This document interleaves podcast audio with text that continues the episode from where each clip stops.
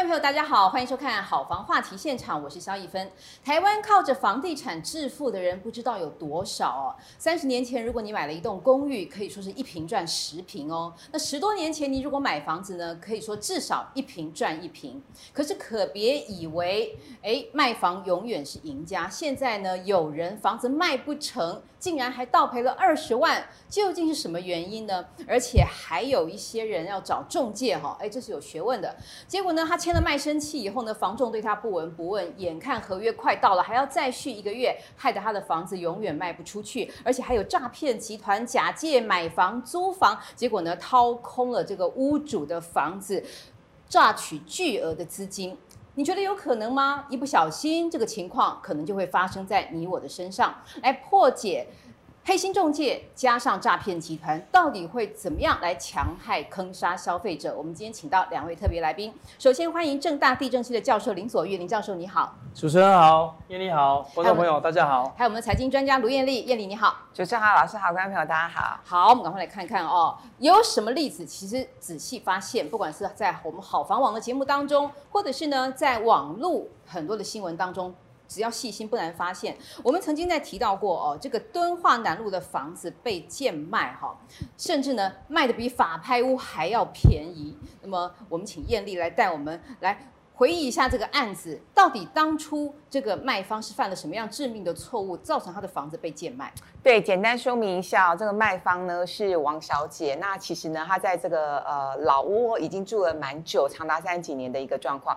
那因为这几年她的经济状况是每况愈下，所以呢，她就很下了一个很痛心的决定，就是想要把这个房子脱手。那当然她也不知道要找哪个中介啊，所以呢，她在邻居的介绍之下就，呃认识了某一位中介哦。那这个中介呢，刚认识王小姐的时候，就跟王小姐拍胸脯保证说：“相信我，我是哈我们连锁集团里头哈排名前五十名，业绩有年薪千万的这个呃房房仲啊，所以相信我，很快就可以帮你把房子卖掉。”那王姐也不疑有他，就觉得说：“哎，看起来人也都斯斯文文、正正派派的。”那确实就委托给他了。那不过呢，刚开始就是都没有人来看房子啊。王姐觉得说。啊，市况有这么差吗？那终于就是过了这个好一阵子，好几个月之后，那呃，这个房东业者终于呢，带了一两组人马来，就是看房子。那看完房子之后呢，过了一阵子，那房仲业者就打电话给王小姐说：“哎，王小姐，对方有出价啊，我们到外面谈谈好不好？”就没有想到呢，就是他们约在外面之后呢，王小姐跟呃对方这个房仲，房仲又带了两位同事来。换句话说呢，房仲业者总共是出席了三个人，王小姐只有一个人。嗯、那呃，事情的重点是在于说，王小姐她其实当时呢，开价是开两千六百八十万，也就是一平是八十六万，嗯、敦化南路黄金地段哦，其实这样的。一个开价不多蛮合理的，嗯、就呢，这个买方就是呃，这个房东就说，哦、呃，买方哦，他的预算比较有限啊，嗯、那买方他要出六四万，王姐觉得有没有差？你有没有搞错啊？我开八十六啊，你出六十四，那不用谈了嘛。可是没有想到呢，嗯、这个房东业者呢就不停的跟王姐一方面沟通，可是对王姐来说，这个就是洗脑，魔音洗脑。嗯、那啊、呃，这个呃。三三位的房东业者就跟他说：“哎，反正现在市况不好啦，你加减卖嘛，能卖的话尽量卖啊。”嗯，那没有想到到最后呢，因为王姐一方面就是三个人一直不停的帮他就是灌输一些奇怪的一个观念，王姐最后是点头了，是有六十七万成交。他其实成交当天晚上他就觉得他很后悔，嗯、他觉得哎。好像这个行情价不止这样哈，嗯，那所以呢，他当天非常后悔的情况之下，呃，这隔天呢，他就跟他的朋友提到说，哎，我房子卖了，就没有想到是这个价格。嗯、他朋友呢就想办法帮他去查了实价登录相关的价格。那他当时有实价登录，只是他不知道要查。对，其实我在想，王小姐可能是对电脑工具不是那么熟悉啦，嗯、所以他也没查。那他的朋友帮他查了之后，发现呢，同一条巷子，而且还是。法拍，结果成交的行情是七十二万，王姐气到爆，连法拍都要七十二，结果对方你卖卖我，嗯，那个你跟我出的价格，成交价格是六十七万，所以王姐就非常非常生气，说，哎，这个短短的呃，你们三个房中业者跟我聊天，才花了短短三个小时，居然还削我五百八十万。所以哦，当时他签给这个中介，我们会碰到第一个问题是：你是一般约还是专任约？嗯、感觉这个王小姐签的是专任约嘛？对，感觉像是专任约。哦、一般约的意思是不是说，你除了卖你呃，除了委托给我，你还可以自己卖？应该是说你还可以找其他的房仲业者联手一起一起来卖。对，所以当时这个王小姐为什么不签一般约，要签专任约？是不是？但是中介其实都希望消费者能够给他专任。对不对？这个我手上这个 case 是独家，嗯、就像我们前跑新闻，嗯、我要独家，嗯，对不对？嗯、所以其实房客某种程度是不是会被要挟说，你要不要让中介不高兴？如果你不给我专任的独家约，我就不会好好对待你的房子。嗯、那当然会鼓其如簧之舌说，我有很多客源啊的，非常有可能让你成交啊，我是最有希望的人。可是你三个月之后，如果他没有办法。把满意的客户带到你面前，你是不是就应该换一般约？可是他好像就永无止境的去信任这个中介，这是他犯第一个错误。对，应该是说时间蛮短暂的啦，嗯、也就是其实我们的这个呃专任约一般来说是三个月，三个月啊、那有些公司它会是比较。呃，短的时间，因为有些客户会要求就一个月的，哦，对，所以我我不确定王小姐她当当时到底是签一个月还是三个月。嗯、那总之呢，签专任约有一个好处，就是如果你非常非常信任这个房仲品牌跟房仲业者的话，嗯、那他会跟你说，那呃这个价格我会想办法帮你盯住，甚至帮你买到啊，帮、呃、你卖到最漂亮的一个价格。所以你要委托给我的是专任约。可是那一般约有个好处啦，一般约就是如果这家房仲业者他比较不够力，或者是他的人脉没有那么丰富，那你同时开放给其他品牌业者来卖，其实这也是、嗯、呃另外一个方式。嗯、好，其实我们必须先讲啊，市场上大部分的防重经验都是善良的。专业的、有爱心的、愿意照顾大家好，那少数比较黑心的房仲经纪人真的是少数，因为我想我们才要拿出来提醒大家。对，拿出来提醒大家。那希望要呃买房子的人，或者是要卖房子的人哈，我们大家可以当做引以参考、引以为戒了。嗯、那接下来这个故事呢，是是这样的，就是有一对年轻的夫妻呢，他们看房子也看了很久，他一直没有看到满意的。那他们同时也都只跟一家房仲品牌、一位房仲业者。你看问题都出在只有跟一个，对，从、哦、一而终就认定了。对，悲剧就发生了，就是没有多比较嘛。对结果呢，看了七八年，哇，时间真久，是呃呃很快，七八年过去了，他们终于看到内湖的一间房子。然后呢，这间房子呢，屋龄呃也是三十几年的房子，三十一平。那屋主呢是开一千六百八十八万。那小夫妻呢就觉得说，哎，我们这个所得也是比较有限啦。而且呢，市场上很多专家不是告诉我们吗？如果我们要买房子的话，我们刚开始出价不要出的，不要只出八折九折，我们要以八折以下的价格出啊。然后如果真的喜欢，再慢慢往上加嘛。所以这对小夫妻他们当时是先出一千三百万，可是呢，呃，这个房仲经验就跟他说，哎，屋主很坚持哦，屋主说没有一千四百以上他们不卖哦，所以你出这一千三哈，没有行情啊，你不应该这样出啊。那小夫妻也觉得嗯，颇有道理。小朋友还真好骗，他不会去问问隔壁中介吗？满街都是中介啊。他们就是相信这位房仲经纪人啊，嗯、对，而且也七八年就只相信一个人哈，对，七八年时间真的是连小孩子都可以读小学一年级了，所以呢，所以既然房仲都这么说了，他就往上加，然后呢，呃，最后呢是以一千四百五十万成交。嗯、那成交之后呢，同样的类似的剧码上演了。成交之后呢，他的朋友去把那这个透过实价登录的一些比价的网站之后，才发现说，哇，这间房子呢，居然五个月之前曾经才交易过，而且这个价格是一千一百五十万耶！哎、嗯，有没有搞错啊？你五个月之前你的成交的价格是一千一百五十万，可是呢，我现在居然是用一千四百五十万买下来哎，所以你这三个月的价格连同你的开价，你等于是五个月暴赚四十八趴哎！小夫妻觉得实在是太不可思议了，所以他就觉得说，这间房子应该是房仲业者连同。因为短线交易嘛，应该就是投客是是卖方，所以呢，这对小夫妻就觉得太不可思议了，真的是有被欺骗的感觉。那至于房子没有成交，还要倒赔二十万，这是怎么回事啊？对，这也是一位林小姐遇到的一个状况。那她就是呢，房子想要卖掉嘛，那她就跟一家蛮有名的一个品牌去签了所谓的一个一般约，然后时间是三个月。三个月。那确实呢是呃，这个房中业者有带。有带人来看了，哈、嗯，那当然最最后也都没有成交。可是呢，没有成交，居然呢，对方就是这个房中业者，居然通知林小姐说，哎、欸，你要这个呃，就是赔我们二十万的服务费。林小姐就觉得农民啊，奇怪，明明没有成交，为什么我还要付你二十万的服务费，当做是赔偿金呢？他收到买方寄来的存证信函，要他赔偿二十万，所以这当初他是。签了一个什么约啊？就是当时他们一定也有斡旋，可是议价不成。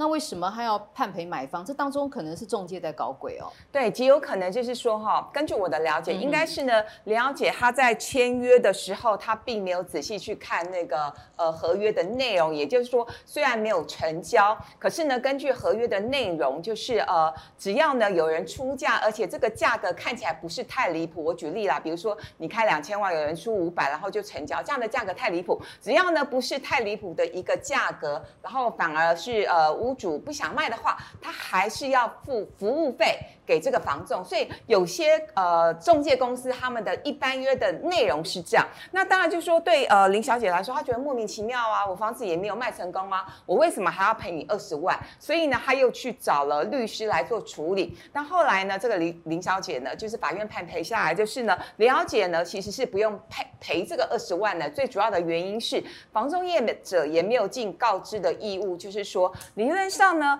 呃，他应该先提供的是公版内政部的合约，可是房东业者他并没有提供这个公版的合约，他直接给的是他们自己公司的合约。那公司的合约坦白说是比较严格啦，才有、哦、还有内政部公版哦，我买个房子我都不知道哎、欸，所以大家要看节目啊，就是告诉大家有公版合约啊，哦、公版合约是最保障我们一般民众的权利啊。跟你刚才讲的，我也觉得有点模糊。你看这个中介等于说有一点诱诱他入这个壳啦。因为你说我今天出两千哦，我今天出两千，可是呢，这个屋主要求的假设是两千一，对我来讲一百万很多啊，嗯，可是呢，房仲的解释却说差一百万没有差很多，但是你无缘无故不卖了，嗯，那你就要赔我这个二十万。这不合道理吗？哎、欸，其实我想要帮林小姐讲一下话，嗯、因为其实不管是林小姐或者是一般的民众想要买房子，或者甚至是稍微有一点专业知识的人，因为当我们不管是在签什么一般约啊，或者是专任约，或者是其他的相关的合约的时候，可能合约就是厚厚一叠，就算只有七页八页，我们上？我们上班都很忙。第一个，你可能没时间看；第二个，你有看没有懂；第三个，充满了。专业的法律术语，如果说你没有法律顾问的话，你极有可能就踏入陷阱了。所以大家都觉得说相信房仲就好了嘛，对不对？对，结果没想到是这样的后果。嗯、不是说我们不相信别人，而是。一生一次的这个最重要的房子，动辄上千万，真的值得你多花一些心思。就算你不要问其他的房子，你也问问朋友嘛，周围人是怎么买卖房子。你随便吃个饭，听你同事讲讲，搞不好你就岔起来想说，哎呦，我好像不能就这么信任，对不对？好，接下来我们赶快看看有更多更重要的这个坑杀手法。我们请林教授，我们解析一下不良房仲如何牺牲卖家。第一个单一斡旋，其实这个要多解释清楚，什么叫做单一斡旋？这里面可能就是会让你。买卖不成还要赔钱，甚至房子卖不出去的关键，对不对？好，单一斡旋还有多方斡旋。哦，假如我们中介他只让我们，假如卖方只让中介说，哎，我只要一个一个买家来跟我斡旋，这个时候他的选择的空间就会比较小。那假如是多方斡旋的话，他的选择的空间就比较大。那我们从竞争的观点来看，选择的人多，就是要买的人多。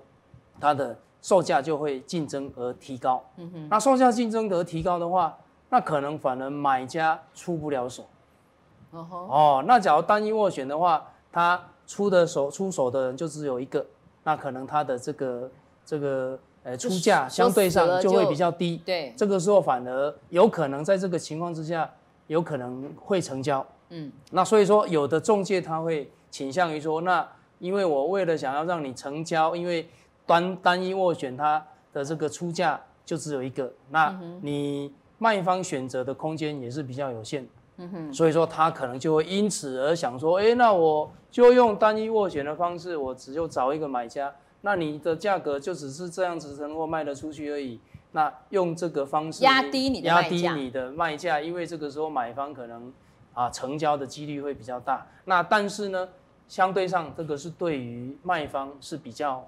啊，选择空间有限。当然啊，尤其现在疫情当头，房价都被打压，你当然要让大家来竞争，那个价钱才会上去。哎，我十几年前看房子都是怎样，你知道？那个房子哦，不是你说看就看哦，你一定要才一个良辰吉日哦，等了一两个礼拜，好不容易可以看，而且一看哦，是十几组在看。是是是。那个时候是这样抢房子的，现在搞什么还单一斡旋，然后这个卖方还就答应，就像待宰的羊一样，就答应了耶。所以刚刚两位提的就是，大部分的。买方跟卖方啊，都不是职业的投资客，啊，或者是职业的卖方，你手上可能也顶多就一两户，你也几十年才卖一次房子，那你就完全信任，比如说你委托的中介不不，不，不是这样，林教授，我觉得人心很奇怪。你看第二点哦，签约后刻意不带看。我有一个朋友呢，是个贵妇，她都在投资小套房，她已经搞了三四次了。我之前说十年前一平赚一坪。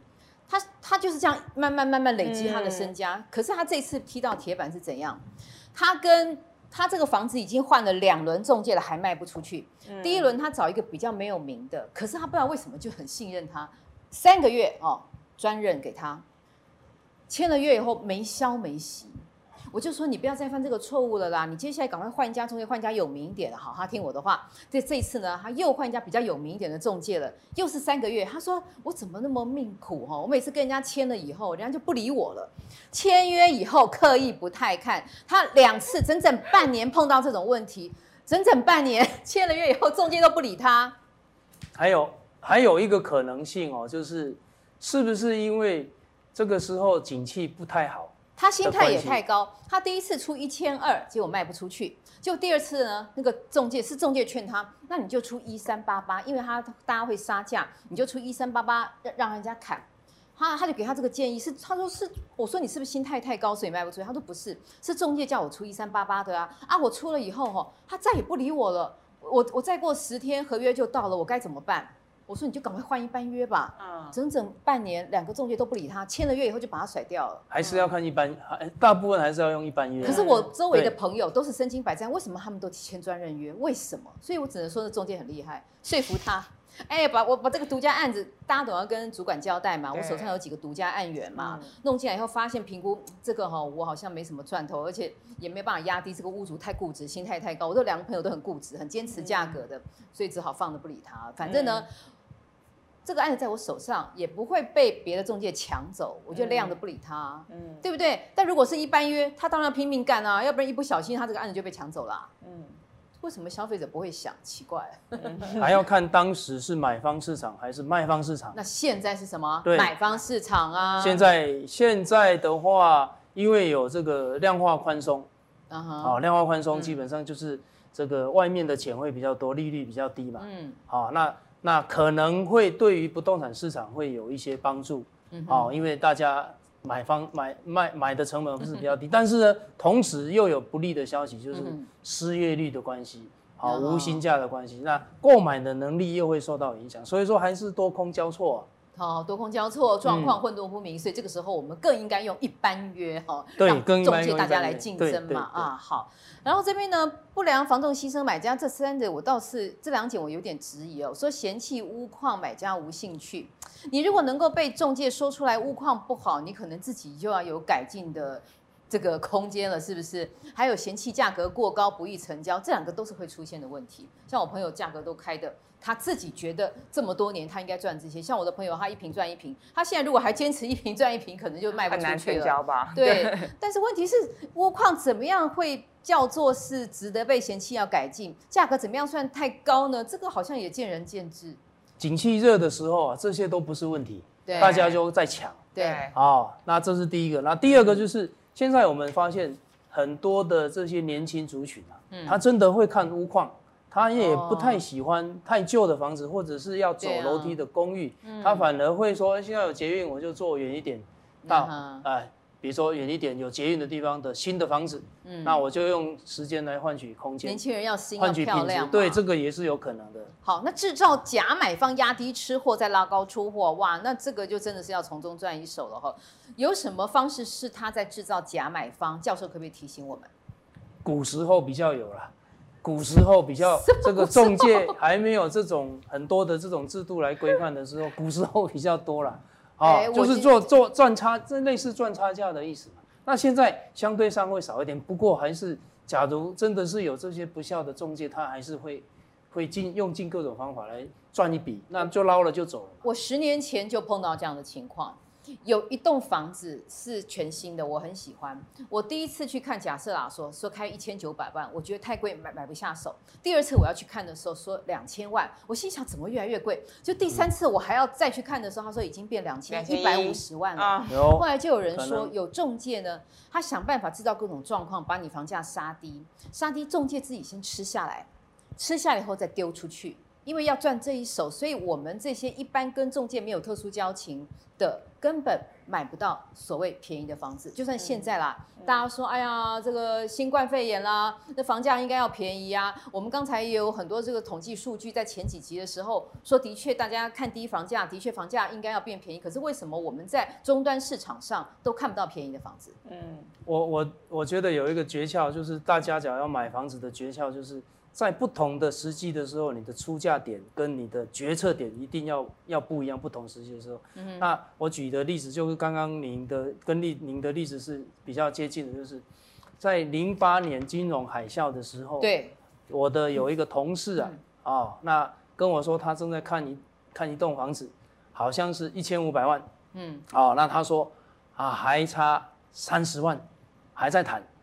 那我说，哎、欸，金融风暴马上要结束了，那时候快啊零九年的年初了。我说，马上结束，要开始往上攀攀登的时候，往上冲的时候，我说，哎、欸，我说，哎、欸，不要不要太不要讲太久哈，因为可能不差可能会马上对不差这三十万吧，千五万那处你差这，那后来他他还在谈看看，结果两个礼拜之后，我又问他说。啊，怎么藏的怎么样？他说被买走了，人家人家多了五十万就买走了。但是有时候却是因为这种心态，不小心买错了房子，买贵的房子。所以，所以我们买方啊，在比如说一般的时机角，不是说哎，那就是未来会买爆冲的时候，你就不要显现出来说我急着要买，哦，我很急着要住进去，我好喜欢这个房子哦，爱的不得了，非要对，那这个时候卖方一定这是我的真命天子，命定的房子。对对对，那卖方呢？他基本上也不要认为说啊，我都欠钱啊，急售了啊，不，我当保掉。像刚才那个敦化南路的那个王小姐就是这样。对啊，或者是让中介知道你的弱点。对，我要移民等等等等这些，你急售或急买的这个动机之下，大家都会。用心理的战术来跟你，没错。所以像这个制造假买方压低吃货，再拉高出货。以前的情况大概是说，假设我这个房子是一千万买的哈，我投资客我买下来了，那我为了拉高价格，我先卖给啊，假设林林老师、林教授，我们是一伙的，我先一千二卖给林教授，然后呢，再从林教授呃一千三啦，一千三卖给林教授，然后林教授再用一千二吐出来。已经已经创造了一千三百万实价登录的记录了。嗯，哇，便宜一百块，林教授缺钱，我一千二买到。但事实上，如果一千要直接卖一千二，这个。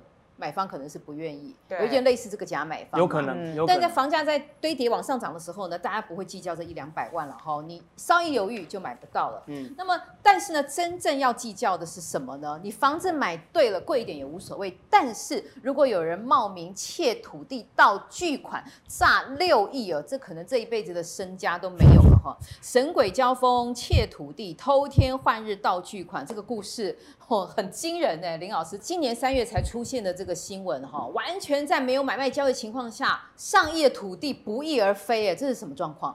土地的价值又远比房屋的价值高很多，六亿也给了诈骗集团相当大的这个诱因哦。嗯，好，那呃，现在我们有很多的方式啊，哈，可以取得呃个人的身份证啊，啊，有那么身份证或纸本啊，或者是影本。好，那。在这种，比如说我们来啊录影啊，事实上公司啊好房这边也有我们的身份证的影本，是啊啊，我当然当然好房是好公司啊，啊 那但是呢，好害怕，老师 要写仅供录影使用，仅供好房使用哦。那但是有一些公司它也不经意的流出来，哦，OK，好，那假如被有心人士拿走的话，你拿到这个银本，嗯，那诈骗集团它是非。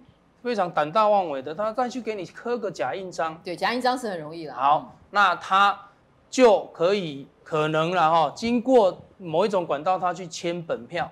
好，但是呢，这个本票是给另外一个他的同伙诈骗人，等于说我在我是在假装地主的债务人，那、嗯、那艳丽是我的同伙，他是债权人，嗯，那我们就有纠纷，他来告我嘛，嗯、那我也委托一个律师，他也委托一个律师，嗯，好，好，那这个两两个律师可能都不知情，但是他就是忠于公呃这个当事人嘛，好，那我们就去哪里协商？我们就去法院协商，一个调解庭。嗯哼，OK，那当然法院也不知道，那因为律师带来了就调解。哦，那调解完之后，好，你这个六亿，好吧，那我签的本票两亿，啊，好吧，那我们就折扣一下，打八折，算一亿八好了啦。嗯，好，那就裁决，裁决之后，一亿八成交，好，那就看看啊，你就说，哎，我就说没钱，我就说没钱嘛，嗯、那你就说好吧，那用土地来抵嘛，OK，嗯，好，那这个判决就经由。这个法院判决出来，好，那就去过户。嗯哼，过户之后，你的房子就你的土地就不见了。哦天呐！所以只要拿到一个身份证影本，再刻个假印章，我就假装我是地主，然后找一个我的同伙卢艳丽，假装他是这个债务人，我们两个就来演戏，然后在律师不知情的情况下，六亿就入袋了。然后那个地主还坐在那里不知不觉想说：“哎呀，将来往生可以这个六亿 给子女。”直到他往生之后才发现这六亿凭空消失。他们会有这么容易？他们会利用公部门的公权力，比如说去。法院，那法院判决之后，经由地政事务所，好，那说，哎，直接让渡，我要看看再补什么样，结果就没了。哦，太可怕，啊、太可怕。就是说，要，诶，怎么防堵啊？这个防堵的方式，第一个就是，你假如有这种很清清白白、很干净的土地或者是房屋，嗯哼，简单去对跟亲人做个设定。哦，哦，就是一旦被。贷款或者被干嘛的话，对对对，要设定底，对对对对对，还没对，就防止诈骗，因为防诈骗他要解除，先解除设定，才能够再去做交交啊各个交啊交易的动作。好，那要不然呢？还有一个方式就是，诶诶，我们假如两个要交易，我们就各请地政士。啊，那这个是另外的案例，我们下一集再来讨论。好，所以现在大家哈，所有的这个房子、土地，赶快都拿去设定。我设定过，设定不用钱，嗯，哦，而且可以防止风险。有人拿你房子去贷款的时候，尤其你这个名下是干干净净，没有任何贷款的，一定要赶快去做设定。一旦有人要从你这个房子弄钱出来的时候，你就会被通知。OK，好，还有一个很可怕的是，骗屋蟑螂敲诈跳票，受害者中招。哈，哇，这个黑社会美眉的艺人强强，他的父亲林茂树想要卖房，结果被诈骗集团盯上了。哈。哇，这个又是个什么方式？还可以这样子哦？真的无所不用其极哦。啊、嗯哦，我们我们很多，我刚刚说很多的卖方啊，或者是买方，他基本上可能都不是都不很习惯这个流程。对啊，咱所以说才会需要有所谓的定型化契约。刚刚艳丽讲的嘛，嗯、对不对？嗯、好，那现在有网络又很方便，很多人就把你的物件就放在网络上说，说我。地主直接销售啊，中介免有没有？嗯哼，有听过这个哈？他就是要省这个中介费。对。哦，那自己要来处理。问题是你很多流程、很多的法令你不熟。对。好，那所以说，哎，我是诈骗集团，就看到啊，那你这个房子是清清白的，没有借钱，啊，那怎么办？好，我就来跟你说啊，我要来跟你买。嗯。好，你两千万的房子，我用。啊啊，两千一要跟你买，那你刚刚很高兴，或者是我只杀你一点点，我只杀你一好十万块，好，嗯、那我赶快给你两两成的定金嘛，嗯哼哼那两成的定金我是用来帮你办完税啊，帮帮你办这个交易过户，嗯、但是但是特别的注意，他说我的尾款三个月之后才给，那你说、啊，这里你都叫我生意啊，你都现金付我两两成，那我差三个月，对不对？那没有差这三个月，那结果呢？好他。赶快过户之后，赶快去借钱。嗯，那不一定跟银行借钱，他可能去跟呃融资公司借钱，比如说钱庄。嗯，嗯，那这个钱庄你可能也不清楚。嗯嗯，对吧？有可能是善意的，因为他拿到的是权状，而且是你的名下。嗯，对嘛？哈，那钱就借出去了。嗯，好，那一旦你地主你发现了，屋主发现我已经你已经被拿去借钱了，要去报案。嗯哼，报不成案，为什么？因为你，因为你是三个月之后才才入账，因为你跟他签的约是三个月之后，哦，哦不构成才入账，还没他还没有入账，他表示他还还有可能入账啊。好，那你等等等，等到三个月之后要去，人就人就蒸发了嘛。那所以，我这边防堵的方式，我们刚刚说，你有干净的房子，你去设定。第二个，那你你的对，还有其中还有一个就是，他全部都交给。本来是说你的地政士，你这诈骗集团的地政士，嗯、我是想给交给地政士代代书处理嘛。嗯、结果这个诈骗集团又跟他的代书说啊啊，我来办的话啦，我自己来办啦，那代书费我也另外会给你嘛。那结果就就被他过户了嘛，嗯、啊就要再去借钱。嗯、所以防堵的方式，我们刚刚说设定之外，再加。嗯那我卖方我也在要求一个地政士，所以说双地政士，我的地政士是来保护的的，啊，你的地政士我不清楚，你们不要怕多花钱啦，这个小小钱比起六亿耶，对不对？保护自己，对。好，最后呢，教授在我们归纳整个不动产诈骗的手法哈，大家呢要把它仔仔细细的看起来哦，每一场交易呢都要检都要这个清清楚楚。第一个假购屋真诈贷，诈骗集团找网络售屋且无贷款者哈。你的房子如果已经贷光光的话，他们也没有肉可以吃了。你如果这个很保守的人没有贷款，一定要特别小心。刚才教授说要什么，要去做设定哦。他呢找这些没有贷款的房子支付定金，刚才我们说两成定金以后，要求先过户，过户就是他的了。然后呢再质押银行或者钱庄来借款哦。我是觉得很奇怪了，他能够骗到钱，这个钱的来源不是银行就是地下钱庄，反正地下钱庄是黑的也就罢了。这些银行怎么那么容易就相信啊？不一这么容易就把钱吐出来给那些银行会比较慢，但是钱庄会比较快，但是钱庄也是合法经营。对啊，可是那个银行以前好像要借钱都要什么本人啊，比较慢，所以说大部分会找找钱庄，那钱庄的利息会比较高，无所谓啊，反正我啊我先给你扣也可以。那真的屋主就要面临地下钱庄的讨债，那你房子也不见了。对呀，对呀，也不一定是地下钱庄，它是合法的融资公司啊。对，哈，嗯，好。第二个，第二个受塔位啊，这个这个好，这个我们家里有老老老人家的要要特别的注意啊，把他们房子全部拿去设定。啊，那老老人家有的人家看，那你老人家有有房产嘛哈，那也是没有贷款，对不对？嗯。哎，那老人家有的时候会为了想说，我的事情我就自己处理嘛哈，嗯，我的身后事我自己处理，那我我自己去。啊，买个塔位嘛，啊，那啊身后事我已经处理好了，啊，那顺便啊连我另一半也一起买，嗯，好啊，反正价格算很便宜嘛。那结果呢，这个宁古塔的销售商啊，哈，就跟他说，哎啊，现在呢，哎，你现在买很便宜，假设一一个只要十万块，那但是你现在买的话，可能很快哦，啊，半个半年之后啊就可以卖到二十万，嗯，哎，啊顺便投资一下嘛，哎。那老年人他也事实上也想要投资赚钱，耳根软了，对。对呀、啊，那所以说好吧，那就就一次就买了二十个啊，买了十个，好，好，那买了十个，你要钱钱哪里来？哎，那我们就来签个借据，对，好，我先帮你出。那签了这个借据之后，要去公证，好，那公证怎么办？啊，那所以说公证之后开始就有这些义务了哈，这个就是啊支付的义务。好，那再来就用你的房子去抵押啊，再去把它。啊，这个处理掉，所以说呢，啊，最后就被拍卖了嘛。所以啊，我们老人家也要好好的顾好。那至少他的这些啊，房契啊、财产、地契跟印章，那最简单的还是回到我们刚刚所说的，去设定，做个设定。假租屋真诈售，这个真的要小心哈，有很多这个包租公包租婆要注意哦。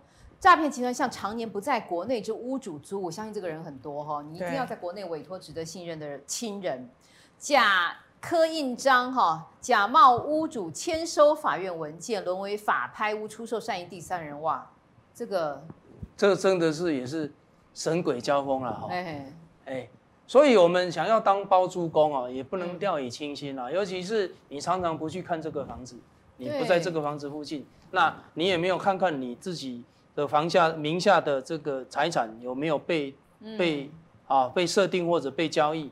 那你尤其是常年不在国内的这个包租公，他想说，那我就出租嘛，这个房房房客啊很好很啊很容很信任我信任，所以说这个房客住进来之后，好那那可能就借签有你的本票，房东的本票，嗯，那他又假刻你的印章，那这个本票就寄到这个地方来，又不是你收的，房客收的，房客用你的印章刻下印下，哎，那结果这个啊变成了有凭据的，你也收到本票，你也收到这个银行啊这个法院寄来的判决。对，租客为什么有可趁之机呢？就是因为他可以收到屋主的文件。帮假冒屋主签收法院的文件，最后沦为法拍屋的时候再出售跟他同伙的人嘛？哦，那还有可能是法拍，可能不一定是同伙，因为走有法拍就善意的第三者可能就买买到了。OK，好，状况还有很多，哦。还有假地主真诈贷的哦，非法取得地主的证件，假刻印章、签本票，与诈团同伙人在法院和解，借债务抵价款来过户。哇，还和解借债务抵押款库，还有呢，假估价超贷款，银行行员制作假估价报告向银行超额贷款，使银行蒙受损失。所以真的是啦，各种陷阱都有哦。尤其买房，一生一世重要的资产里头，陷阱又何其多呢？一旦损失，可能这一辈子啦，讲严重一点就完了哈。所以大家一定要特别小心。然后今天非常谢谢林教授，也谢谢艳丽，告诉我们这很多的案例。观众朋友们可要小心谨慎，多多跟朋友，还多多请教专家，最重要多看我们好房网的节目。我是肖一芬，我们下次再会。